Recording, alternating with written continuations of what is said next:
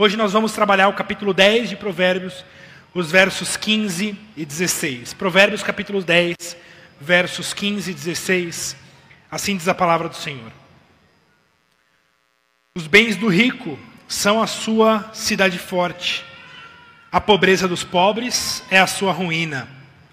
A obra do justo conduz à vida, e o rendimento do perverso ao pecado. Vamos orar. Senhor, obrigado pela Sua palavra, obrigado porque ela é viva e eficaz e capaz de discernir tudo que há em nosso coração.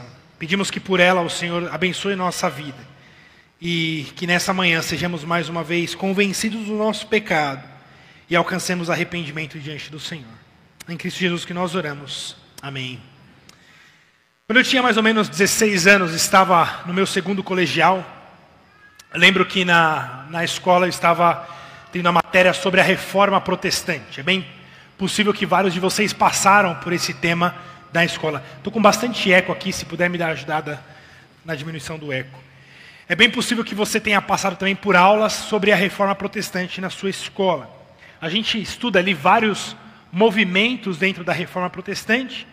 E eu me lembro com bastante clareza a aula que nós estudamos um estranho movimento chamado calvinismo.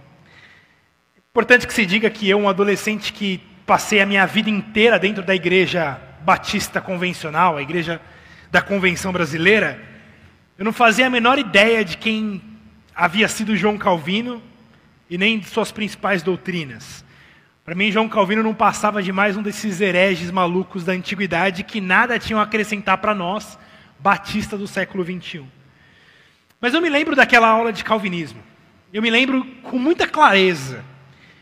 Aquela matéria de história né, na minha escola era ministrada por uma muito capacitada professora chilena. Ela era doutora em história pela USP. E apesar de todo o seu contexto marxista, ela sempre foi muito honesta em tudo aquilo que ela ensinava aos seus alunos. Eu brincava muito com ela, tinha um carinho muito grande por ela. Até hoje eu me lembro dela com muito carinho. Eu lembro que eu apelidava ela de professora vermelhinha, né? e ela caía na gargalhada todas as vezes que eu chamava ela assim. Mas eu lembro que naquele dia, na aula sobre calvinismo, desses movimentos da reforma protestante, eu ouvi ela dizendo que João Calvino ressaltou as doutrinas da predestinação, a doutrina da predestinação. Segundo minha professora, Calvino ele era apoiado pelos ricos que viam no protestantismo uma forma de se livrar daquelas ideias católicas que glamorizavam a pobreza e demonizavam o dinheiro, fazendo com que todos entregassem as suas rendas à igreja. Então eu lembro que a professora ensinou isso, né? que João Calvino era suportado pelos ricos, e os ricos encontraram no protestantismo uma forma de se livrar da opressão da Igreja Católica que fazia com que eles entregassem todo o dinheiro para a igreja.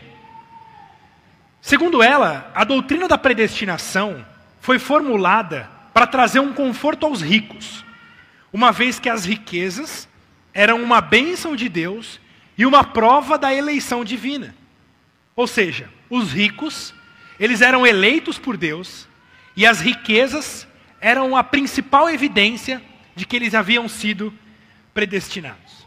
Olha, apesar de eu não conhecer nada sobre João Calvino nem calvinismo, quando ela deu aquela aula, sabe quando você olha meio assim, dizendo, eu acho que ela está errada. Eu não conheço muito bem, eu não tenho, assim, nunca li, não tenho muitos argumentos, mas sabe algo que te parece suspeito quando você ouve? Eu achei estranho como um movimento tão forte como o protestantismo, o puritanismo inglês, fosse baseado num fundamento tão ridículo de dizer que os ricos são predestinados para a salvação e que o dinheiro deles era uma evidência dessa salvação. Mas como eu disse para vocês, essa minha professora, ela era marxista. E como marxista, ela tinha como um dos seus principais referenciais canônicos, se a gente pode dizer assim, o filósofo Max Weber, que entre tudo o que escreveu, tem entre as suas obras principais um texto chamado A Ética Protestante e o Espírito do Capitalismo, escrito em 1905. Max Weber publicou essa obra chamada A Ética Protestante e o Espírito do Capitalismo. Nessa obra, Max Weber faz uma ligação entre a teologia calvinista puritana e o surgimento do capitalismo moderno. Segundo Weber, onde quer que florescesse o calvinismo, ali florescia também o capitalismo. E qual que é essa ligação que Weber faz entre capitalismo e calvinismo? Bom, antes de eu entrar propriamente nisso, é fato dizer que minha professora estava enganada quanto à teologia de João Calvino. João Calvino jamais afirmou que os ricos eram predestinados e que o dinheiro deles era evidência de sua salvação.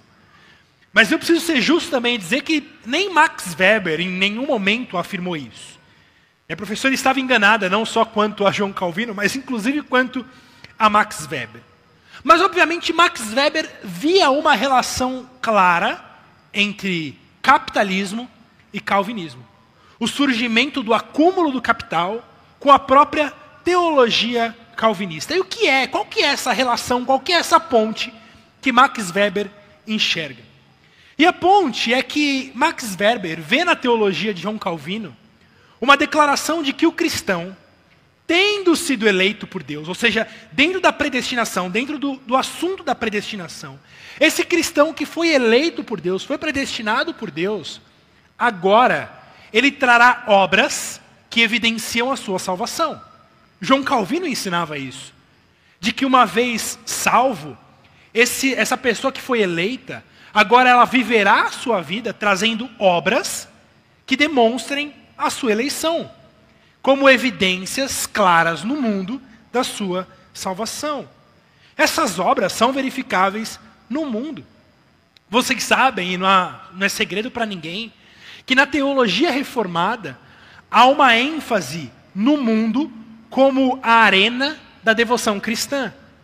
De forma que as nossas doutrinas, elas não ficam restritas ao ambiente eclesiástico ou religioso, mas eles impactam diretamente a forma como lidamos com o trabalho, com o dinheiro, com os gastos e absolutamente todas as atividades que acontecem no mundo. Assim, uma vez que alguém foi salvo, esse eleito não fará simplesmente adequações aos valores que ele já carregava de sua vida natural, mas ele é chamado a uma conversão completa de sua ética na forma de viver a sua vida. Ele não vai viver a sua vida governando-a a seu bel prazer, mas fará com que todas as coisas atinjam a glória de Deus. Isso é segredo para alguém? Não é segredo para ninguém. Porém, Max Weber, quando ele enxerga isso, ele percebe que as nossas doutrinas, que o conhecimento que a gente traz da Escritura, tem impactado a forma como a gente tem lidado com o dinheiro, tem impactado a forma como a gente trabalha, a forma como a gente usa o nosso dinheiro, a forma como a gente administra as rendas. E por isso Max Weber faz essa ligação direta entre a teologia protestante, a ética protestante e o uso do dinheiro. Mas irmãos, isso nada mais é do que o que a Bíblia nos ensina. Embora tenha recebido esse apelido de calvinismo, nada mais é do que a Bíblia ensina. De que nós, como cristãos, nós que fomos salvos, precisamos agir no mundo de forma coerente à ética que o próprio Deus estabeleceu. Em especial o livro de Provérbios, ele vai falar muito sobre o uso do dinheiro, a geração de riquezas, e como que nós administramos o dinheiro. Como eu disse, não é segredo para ninguém e não deve ser vergonha para nós que a nossa fé impacta sim a forma como definimos a nossa ética de trabalho e dinheiro. Porém, diferente do que muitos sociólogos querem dizer, a fé cristã não é uma fé para ricos, mas uma fé para ricos e pobres. Uma fé que mudará radicalmente a forma como ricos e pobres se relacionam com o dinheiro. Por isso, a partir do texto que nós lemos hoje, de Provérbios 10, 15 e 16, eu quero investigar um pouco com vocês o que, que Provérbios e toda a Escritura tem a nos dizer sobre a ética do uso do dinheiro e da geração de riquezas. No verso 15 aqui do nosso texto, nós lemos: Os bens do rico são a sua cidade forte, a pobreza dos pobres é a sua ruína. Os bens do rico são a sua cidade forte, e a pobreza dos pobres, a sua ruína. É curioso porque, lendo apenas esse verso, verso 15, é difícil perceber se Salomão está elogiando o rico e criticando o pobre, ou se na verdade ele está fazendo uma crítica ao dinheiro que traz conforto e segurança para muitas pessoas. Mas quando nós continuamos lendo o livro de Provérbios, nós percebemos que o dinheiro em si, para Salomão, ele não carrega nele um valor moral. O dinheiro, a quantidade de dinheiro, não tem um valor moral em si mesmo. Mas o foco de Provérbios e de Salomão não está na quantidade de dinheiro, mas na importância que nós colocamos nas riquezas diante do nosso relacionamento com Deus. Isso fica evidente quando nós lemos os versos 15 e 16 na sequência. Leia de novo comigo. Ele diz assim: Os bens do rico são a sua cidade forte, a pobreza dos pobres é a sua ruína. A obra do justo conduz à vida, e o rendimento do perverso ao pecado. Veja, embora o dinheiro traga segurança ao rico e ruína ao pobre, o grande ponto de Salomão não é tratar o rico e o pobre, mas tratar o justo e o perverso, como ele faz no verso 16. Ele deixa bem claro que a obra do justo produz vida enquanto o rendimento do perverso, ou seja, o dinheiro do perverso, conduz ao pecado e, consequentemente, à morte. Veja que o que define a moral e a ética não é a quantidade do dinheiro, mas sim o justo e o injusto. Em Provérbios 10 ainda, só que lá no verso 2, nós vemos mais uma vez essa ideia. Veja comigo o verso 2 aqui do capítulo 10. Ele diz assim: Os tesouros da impiedade de nada aproveitam, mas a justiça livra da morte. Veja, os tesouros da impiedade não servem de nada. De nada adianta alguém ser rico se essa riqueza veio da impiedade, mas é a justiça que livra da morte. É interessante porque quando a gente fala de dinheiro, geralmente as pessoas se dividem em dois grandes grupos. Existem aquelas pessoas que veem o dinheiro, a riqueza, como algo mal em si mesmo. Pessoas que criticam o rico, criticam a elite, criticam o bem-sucedido, como se fosse imoral alguém ser rico, como se fosse imoral alguém ter dinheiro. Vocês pode ser que muitos de vocês tenham essa sensação e vocês já se depararam com pessoas assim, que olham para o rico com desdém. Olha lá a elite, olha lá o rico, olha que absurdo veem o rico como algo mal em si mesmo. Aquele que tem dinheiro como algo moralmente ruim. Mas há aquela, aquele outro grupo de pessoas que são o oposto desse primeiro grupo. São aqueles que veem o dinheiro como uma benção. Veem o rico, a elite e o bem-sucedido como exemplos de seres humanos. Exemplos a serem imitados, exemplos a serem seguidos. Mas irmãos, a Bíblia ela não trabalha em nenhum desses termos. Mas ela dirá, como nós vimos no verso 16: a obra do justo conduz à vida, e o rendimento do perverso ao pecado. Ou seja, a bênção não está ligada ao dinheiro ou à falta dele, mas está ligada em andar em um caminho de justiça.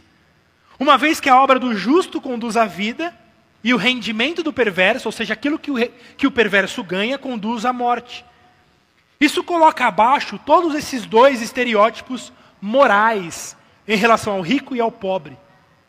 O rico não é abençoado, nem amaldiçoado pela quantidade de dinheiro que tem. Tampouco é o pobre. Ambos serão abençoados na medida em que temerem a Deus e praticarem a justiça com aquilo que têm. É muito curioso que, das dez ocorrências que o livro de Provérbios fala sobre riquezas, metade delas nos instrui a estimá-la, e a outra metade nos instrui a não confiarmos nela. Veja que Salomão, quando vai falar sobre riquezas, metade das vezes nos fala que é algo que nós podemos estimar, mas na outra metade fala que é algo perigoso e que nós não podemos ter segurança nela. Assim, a riqueza, ela é algo que pode ser estimado, mas jamais ser motivo de confiança. Isso porque a riqueza em si mesma não pode produzir o bem maior que o sábio procura, que é a vida eterno. Leia comigo o capítulo 11, o verso 28. Diz assim: Quem confia nas riquezas cairá, mas os justos reverdecerão como a folhagem. Ou seja, aquele que confia nas riquezas, ele cairá. Mas os justos, mesmo que forem pobres, eles reverdecerão como a folhagem. Irmãos, eu gosto muito de um canal do YouTube chamado Sobrevivencialismo. Não sei quantos de vocês já ouviram, já conhecem esse canal. Ele fala basicamente sobre técnicas de sobrevivência. Dá dicas desde como armazenar comida, como ser autossustentável em sua casa, ou como ter uma casa bem segura. Ele dá dicas, em poucas palavras, de como ter uma vida segura e postergar a morte. Sobrevivencialismo, como sobreviver. A ideia é como ter uma vida segura e postergar a morte. Mas é curioso perceber como que as pessoas estão tão preocupadas em não morrer mas estão despreocupadas com o destino após a morte. Eles pensam na sua vida, procurando formas de fugir da morte. Veja, como armazenar comida, como ter água, como defender a minha casa, como evitar problemas de saúde, como ser autossustentável. Eles estão a todo momento buscando formas de não morrer, evitar a morte. Veja, há algo de virtuoso nisso. Há algo de virtuoso nisso. Mas se há uma certeza na vida é de que ninguém vai conseguir escapar da morte para sempre. Em algum momento essa morte vai chegar. Por mais seguro que alguém seja, por mais capaz que alguém seja em suas técnicas de sobrevivencialismo, ninguém será capaz de fugir da morte para sempre. A morte vai chegar. E a pergunta que vem é: e depois disso? De que, que adiantou todas as suas técnicas de sobrevivência? se você passará a sua eternidade no inferno. De que adiantou você ter, ter sido autossustentável, ter gerado a sua própria comida, ter defendido a sua propriedade, se no final você vai morrer e vai passar a eternidade sofrendo, a eternidade no inferno. Mais sábio foi aquela pessoa que, apesar de não ter tomado ali todas as medidas possíveis para manter uma vida longa aqui nessa terra, procurou ter o seu destino bem seguro na eternidade. Essa pessoa é muito mais sábia. Porque o primeiro, ele se preocupou com 80 anos de segurança, enquanto o outro procurou toda uma eternidade segura. Veja, essa é a crítica de Salomão. É essa crítica que Salomão faz aqui em Provérbios. A riqueza do rico, ok, ela é boa, mas de nada ela vale se ela dura apenas essa vida. Se a sua riqueza te traz conforto aqui, te traz segurança aqui, te traz um, um bom plano de saúde, uma casa confortável, uma boa qualidade de vida, que bom.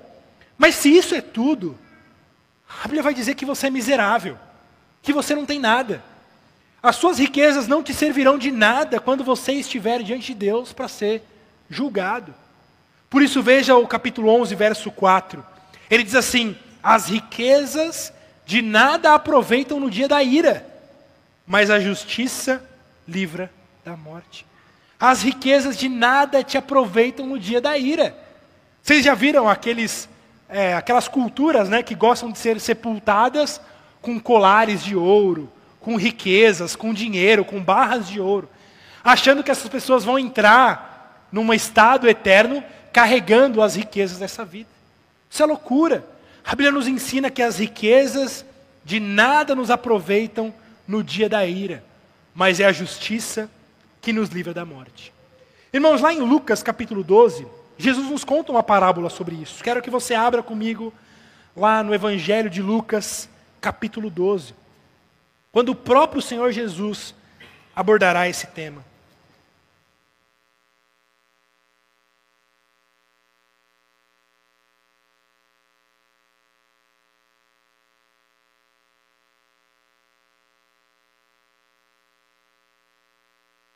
Lucas 12, a partir do verso 16. Ele diz assim: E lhes proferiu uma parábola, dizendo: O campo de um homem rico produziu com abundância.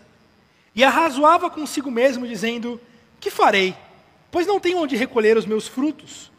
E disse: Farei isso: destruirei os meus celeiros e reconstruí-los-ei maiores, e aí recolherei todo o meu produto e todos os meus bens. Então direi à minha alma: tenha em depósito muitos bens para muitos anos. Descansa, come, bebe e regala-te. Mas Deus lhe disse: Louco, essa noite te pedirão a tua alma, e o que tens preparado, para quem será? Assim é o que entesoura para si mesmo e não é rico para com Deus. Irmãos, vocês perceberam, esse homem retratado aqui nessa parábola nada mais é do que um sobrevivencialista. Alguém que tinha os seus celeiros, alguém que plantou, alguém que era autossustentável, que fez o seu campo produzir muito, e ele olha todo aquele campo produzindo e fala: O que eu vou fazer agora? Já sei. Vou destruir os meus celeiros e construir celeiros ainda maiores. E ele faz isso, ele empreende nisso, ele constrói celeiros maiores. E ele pega toda aquela renda, tudo aquilo que foi colhido e guarda em seus celeiros. E aí ele olha para os seus celeiros e vê ali a sua segurança. Percebam que o problema desse homem não é ter celeiros cheios. O problema dele não é que tem celeiros cheios, mas o problema desse homem é quando ele diz no verso 19: ele olha para sua alma e diz: Tenha em depósito muitos bens para muitos anos. Descansa, come, bebe e regala-te. O problema do rico não está em ser rico, mas o problema do rico estar de ver na riqueza a sua segurança. Quando ele olha para a sua riqueza e diz: Olha, agora descansa, agora a sua segurança está feita, não há nada mais do que se preocupar. Deus olha para ele e diz: Louco, essa noite eu vou te pedir a sua alma, essa noite você vai, vai morrer. De que adiantou? De que adiantou todos os seus celeiros? Tudo que você ajuntou vai ficar para outro. E o que, que você pode dar em troca da sua alma? É o que Deus pergunta. O que, que você pode dar em troca da sua alma? Quão rico alguém pode ser para comprar o favor de Deus? Por isso Deus o chama de louco. É louco. Esse que gasta a sua vida, empreende a sua vida meramente em acumular bens, encher os seus celeiros com riquezas deste mundo, mas não é rico para com Deus. Irmãos, na semana passada nós trabalhamos aqueles que querem ser ricos para com Deus, que enchem os seus celeiros de conhecimento de Deus. E hoje o texto está criticando aqueles que enchem os seus celeiros, não de conhecimento de Deus, mas enchem os seus celeiros somente com riquezas desse mundo. E Jesus encerra essa parábola dizendo: Assim é o que entesoura para si mesmo, mas não é rico para com Deus.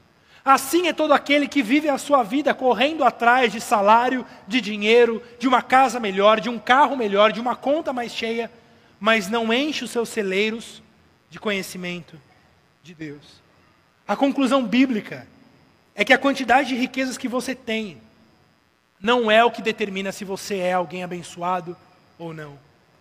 A conclusão é o que o próprio Jesus diz aqui no verso 15, quando ele diz: Tende cuidado e guardai-vos de toda e qualquer avareza, porque a vida de um homem não consiste na abundância dos bens que ele possui. Ouçam o que Jesus está falando. Ouçam o que o próprio Jesus está falando. Tende cuidado e guardai-vos de toda e qualquer avareza, porque a vida de um homem não consiste na abundância dos bens que ele possui. O teólogo David Engelsman escreve o seguinte: Pregadores legítimos e fiéis do evangelho devem pregar essa verdade. Eles não devem proclamar ao rico, saudável, gordo e velho infiel, dizendo: Deus é gracioso para com você e te abençoa abundantemente. Se os pregadores querem estar livres do sangue de tais incrédulos, eles devem antes proclamar: se pensa que é abençoado por Deus, por ser rico, você é um tolo. A ira de Deus está te destruindo a cada dólar que você investe, a cada lagosta que você come, a cada fôlego que você toma. Não existe bênção na incredulidade e na impiedade, nenhuma. Não existe nenhum shalom para o ímpio nem na eternidade que é vindoura, nem nessa vida. Arrependa-se. Irmãos, nós temos que parar de chamar o rico de abençoado. Como se pelo fato dele ser rico, ele é alguém abençoado, agraciado por Deus. Não, isso é uma falsa ilusão. Não há bênção na incredulidade. Não há qualquer bênção à parte de Deus. O teólogo aqui está correto em dizer que o rico não é abençoado por ser rico. Ele só pode ser abençoado se estiver em aliança com Deus. Se o rico está em aliança com Deus e assim anda em justiça, podemos dizer que ele é rico, ele é abençoado de forma concreta. Mas do contrário, as riquezas do ímpio não são uma bênção, mas são uma maldição. Porque ele será condenado exatamente porque, tendo muito, não rendeu glória a Deus com aquilo que tinha. É por isso que em todo o livro de Provérbios, Salomão deixa muito claro que a sabedoria é mais importante que as riquezas. Porque a riqueza sem a sabedoria não tem proveito algum. Pelo contrário, serão maldição. Serão usadas para nossa condenação. Enquanto aquele que é pobre, mas encontrou sabedoria, encontrou a vida, ele é muito mais abençoado. Leia comigo Provérbios 15, verso 16. Provérbios 15, 16 diz assim: Melhor é o pouco, havendo o temor do Senhor, do que grande tesouro, onde há inquietação. Melhor é o pouco, havendo temor do Senhor, do que grande tesouro, onde há inquietação. Por isso, irmãos, nós podemos afirmar com bastante convicção de que a Bíblia não vê o dinheiro ou o rico como algo inerentemente mal ou imoral. E sem dúvida, Max Weber está certo ao dizer que João Calvino fez uma ruptura com aquela doutrina que vinha da Igreja Católica. Porque, de fato, a teologia reformada corrigiu uma doutrina que vinha do ambiente católico medieval, que glamorizava a pobreza e demonizava a riqueza. Nós vemos isso muito claro na teologia católica medieval. Sabe, um chamado para que os cristãos fizessem votos de pobreza, entregassem tudo à igreja e fossem viver maltrapilhos. A igreja dizia que os cristãos não deviam ser ricos, mas que assim como Jesus, eles deviam ser pobres e entregar tudo para a igreja. Por isso, irmãos, quando você fizer uma viagem para a Europa e ver aquelas, sabe, aquelas igrejas cheias de dinheiro, cheias de ouro, sabe, paredes cravadas em ouro, aqueles tetos formulados em grandes obras de arte, a gente tem de achar aquilo bonito, né? Mas lembre-se que aquilo foi feito roubando o dinheiro de fiéis. A cadeira do Papa, toda cravejada em ouro, só foi possível por conta de uma falsa doutrina ensinando para as pessoas de que o dinheiro era algo mal e que eles deviam entregar o dinheiro para a igreja. Que a igreja então estava rica. Enquanto o Papa, o Papa se assentava em cadeiras de ouro, os membros, os cristãos, viviam em votos de pobreza. Mas não é segredo para ninguém que a igreja evangélica nada mais é do que uma cópia mal feita da igreja católica medieval. Não é isso que nós vemos hoje como realidade nas igrejas evangélicas? Os pastores em seus jatinhos, os pastores com suas contas bancárias absurdamente cheias, e os cristãos, os membros, passando fome, dificuldade, sob uma teologia, uma falsa doutrina chamada teologia da prosperidade, de que eles devem entregar tudo para a igreja, de que eles devem entregar, entregar, entregar e confiar que Deus dará para eles muito mais. Veja, nada mais é do que uma falsa cópia, uma cópia mal feita, daquilo que já era feito na igreja católica medieval. E a teologia reformada vem com uma correção a essa doutrina, dizendo: veja, a riqueza não é algo ruim, não é errado o cristão ser rico, não há nada de mal em ser rico, desde que nós não vejamos na riqueza a nossa segurança, e não tenhamos na riqueza aquilo que nos traz segurança, mas que a nossa perseguição, que o nosso maior objetivo seja em sermos ricos, para com Deus. Por isso, irmãos, como eu disse, a igreja não vê o rico ou o dinheiro como algo inerentemente mal. Mas, por outro lado, a Bíblia coloca o dinheiro como um detalhe. Não como aquilo que é mais importante para definir como avaliamos as pessoas. A maior e mais importante diferenciação que deve haver na sociedade não é entre ricos e pobres, mas entre sábios e tolos. Ou, em outras palavras, aqueles que temem a Deus e aqueles que não temem a Deus. Em Provérbios 23, 4 e 5, Salomão diz assim: Não te fatigues para seres rico, não apliques nisso a tua inteligência. Porventura fitarás os olhos naquilo que não é nada, pois certamente a riqueza fará para si asas, como a águia que voa pelos céus.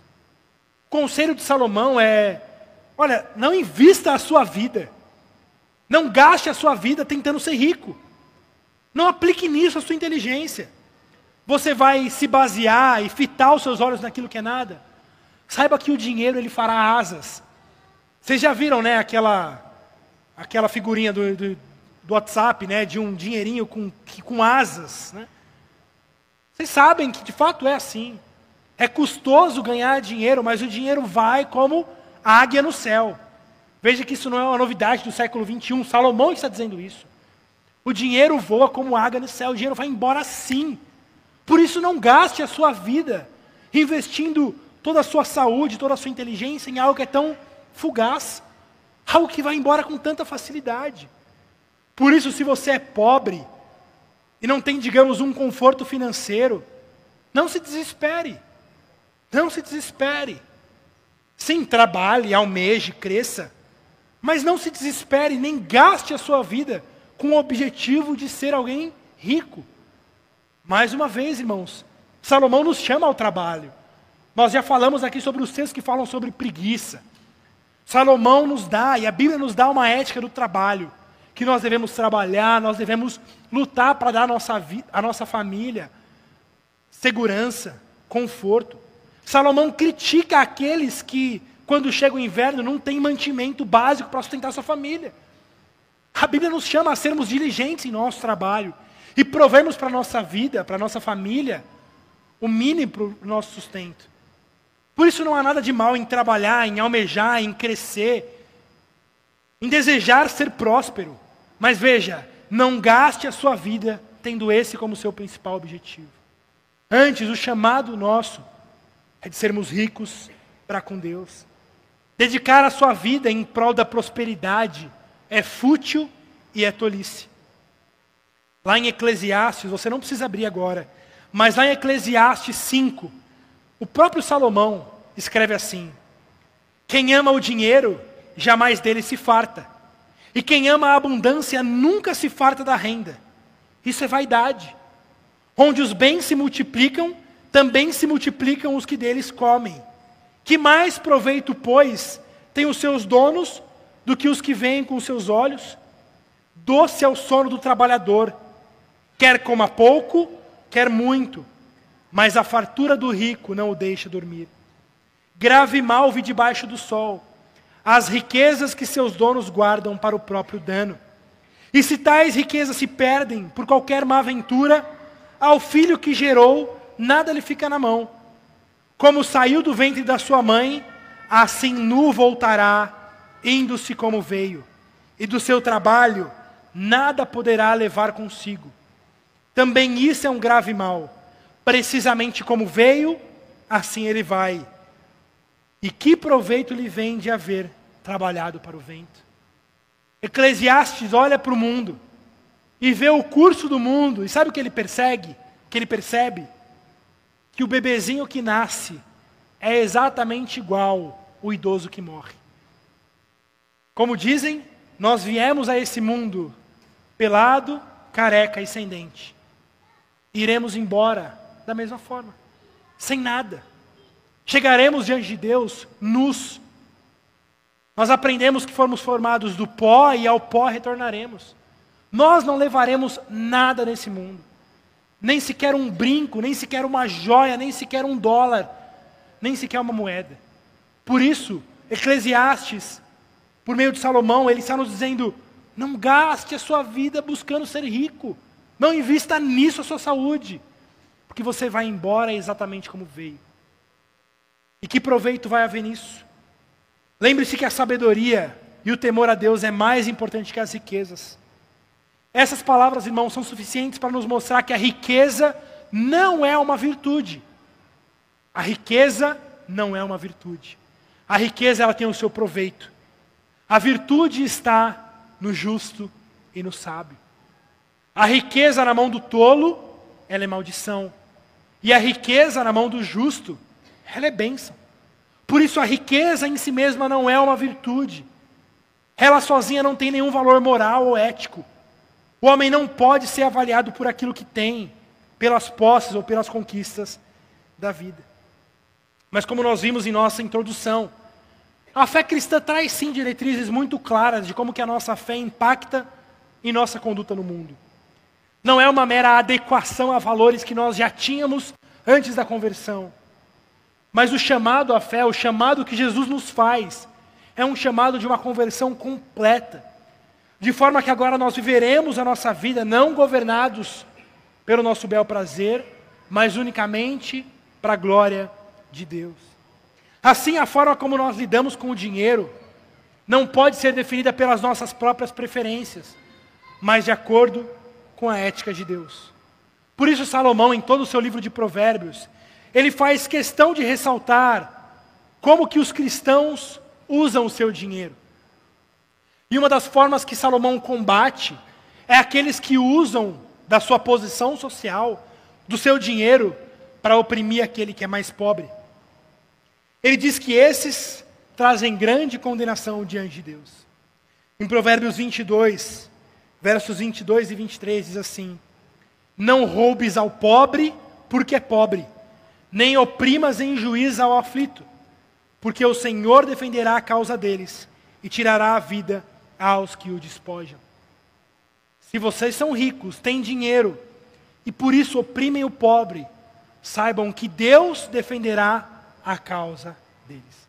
Vocês estão comprando uma briga não com o pobre, mas com o próprio Deus. E veja, a Bíblia não, não nos chama simplesmente para não roubar ao pobre, mas traz ainda uma obrigação de irmos em socorro deles.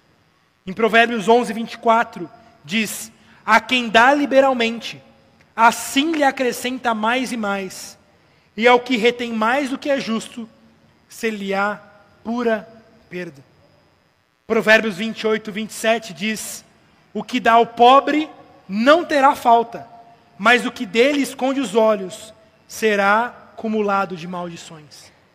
Veja que o chamado para nós na administração do nosso dinheiro não é simplesmente não usarmos o nosso dinheiro para oprimir o que é mais pobre, mas ainda de usarmos o nosso dinheiro em socorro àqueles que é necessitado. Veja, Salomão está dizendo que aquele que fecha os olhos para o necessitado, daquele que não socorre o necessitado, está acumulando para si maldições diante de Deus. Inclusive, quando Salomão vai fazer um relato da mulher virtuosa, lá em Provérbios 31, e ele elenca ali várias características do que é uma boa mulher, uma boa esposa. Uma das marcas da boa esposa é exatamente essa. Lá em Provérbios 31, 20, diz que ela abre mão ao aflito e estende ao necessitado. A mulher virtuosa é aquela que ajuda o aflito e ajuda o necessitado. Por isso, irmãos, o grande comando de Provérbios, o grande comando bíblico para nós é muito claro. E pode ser definido em Provérbios 3, 9. Provérbios 3, 9. Quando diz assim: Honra ao Senhor com todos os teus bens e com as primícias de toda a tua renda. Abra comigo Provérbios 3, 9, você que não abriu ainda. Provérbios 3, 9. Esse é o grande comando para nós. A grande ética que a Bíblia coloca diante de nós, pobres ou ricos. Provérbios 3, 9. Vamos ler todos juntos? Honra ao Senhor com os teus bens e com as primícias de toda a tua renda. Irmãos, todos nós, ricos ou pobres, ou intermediários, porque a maioria de nós olha para si não se vê nem como rico nem como pobre, não é? Mas veja, todos nós somos chamados a buscar a sabedoria e o temor a Deus antes da riqueza. E com o nosso dinheiro, honrarmos ao Senhor. Tendo muito ou tendo pouco, lembrando que tudo que é nosso não é nosso por direito, mas nos foi emprestado. Deus te emprestou aquilo que você tem. Por isso, honre ao Senhor com aquilo que você tem. Lembrando, irmãos, que Deus é Deus de pobres e de ricos. Deus é Deus de pobres e de ricos. Você não precisa abrir agora, mas em Provérbios 29, 13 diz que o pobre e o seu opressor se encontram, mas é o Senhor que dá luz aos olhos de ambos. Em Provérbios 22, 2 diz que o rico e o pobre se encontram, a um e ao outro fez o Senhor. O Senhor fez o rico e o pobre. O pobre não é mais bonitinho diante de Deus por ser pobre, e o rico não é mais bonitinho ou mais feinho diante de Deus por ser rico. Não, o que a Bíblia diz é que ricos e pobres, ambos, foram feitos pelo Senhor. E o chamado para ricos e pobres é que temam ao Senhor, que busquem ao Senhor, que honrem ao Senhor com, com quanto o que tem. O chamado para nós, por fim, é o chamado do contentamento com aquilo que nós temos. Paulo, escrevendo lá Filipenses, Paulo nos dá um conselho muito claro, um exemplo muito claro de como ser rico e de como ser pobre. Paulo escreve o seguinte em Filipenses 4, de 11 a 13. Ele diz: Eu aprendi a viver contente em toda e qualquer situação. Tanto sei estar humilhado, como sei ser honrado. De tudo e em todas as circunstâncias, já tenho experiência, tanto de fartura como de fome, de abundância como de escassez. Tudo posso naquele que me fortalece. Vocês já viram nessa né, frase estampadas em traseira de caminhão: tudo posso naquele que me fortalece. E geralmente passa essa ideia de que você pode ser rico, você pode ter o carro que você quiser, você pode ter a casa que você quiser, porque tudo posso naquele que me fortalece. Mas quando nós olhamos o contexto, a declaração de Paulo é oposta a essa. A declaração de Paulo é: eu posso ser rico ou posso ser pobre, eu posso ter muito ou posso ter pouco. Eu posso ser humilhado como eu posso ser exaltado, porque a minha segurança, a minha glória não está nessas coisas, mas está em Cristo que me fortalece em todas as coisas. Porque eu aprendi a viver contente em toda e qualquer situação. Será que você pode dizer o mesmo? Será que você pode dizer o mesmo na sua condição financeira? Você sendo rico, se Deus te tirar tudo amanhã, você estará nele contente e poderá dizer com confiança de que tudo pode naquele que te fortalece. Você sendo pobre, pode encontrar confiança em Deus que mesmo em sua pobreza, você é contente, porque você tudo pode naquele que te fortalece. Irmãos, por fim, lembremos do exemplo do nosso próprio Senhor Jesus, que tendo tudo e sendo dono de todas as coisas, se fez pobre em nosso lugar Jesus é aquele que não tinha onde reclinar a cabeça, mas que temeu a Deus em todas as coisas. Jesus é aquele que nos ensina o caminho da sabedoria, o caminho da vida eterna. E sabe o que Jesus diz? Ele diz assim: Se alguém quer vir após mim, a si mesmo se negue, tome a sua cruz e siga-me. Pois quem quiser salvar a sua vida, perdê-la-á, e quem perder a sua vida por minha causa e pelo evangelho, salva-la. Que aproveita o homem ganhar o mundo inteiro e perder a sua alma? Que daria um homem em troca de sua alma? Mais uma vez, ouça as palavras de Jesus. Que aproveita o homem ganhar o mundo inteiro e perder a sua alma?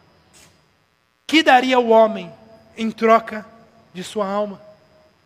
Que você, nessa manhã, independente da sua condição financeira, se arrependa do pecado da cobiça, de usar o seu dinheiro não para a glória de Deus, para a honra de Deus, mas apenas para os seus próprios deleites. Abandone o dinheiro como a sua segurança, como seu objetivo, mas reconheça Jesus como o Senhor da sua vida. Lembrando que nada do que você tem é seu, mas tudo te é emprestado. Até o ar que você está respirando agora você está roubando de Deus, se não devolver para Ele, em honra, em glória em louvor. Vamos orar. Senhor Jesus, Tu és dono de todas as coisas. Nada é meu, tudo é teu. Ensina-me a ser sábio e a temer a Deus em toda a minha vida, inclusive com os recursos que o Senhor me dá. Perdoe o meu pecado da cobiça, da inveja, da insatisfação, do descontentamento, da avareza, e me instrua no caminho da justiça, da generosidade, da honestidade. Que eu me lembre que tudo o que eu tenho de nada me vale se não for rendido ao Senhor em louvor e honra-me e honra. Senhor, conduza-me no caminho da justiça, seja nos dias de fartura ou de miséria, lembrando que eu posso passar por todas as coisas, desde que seja o Senhor a me fortalecer. Amém.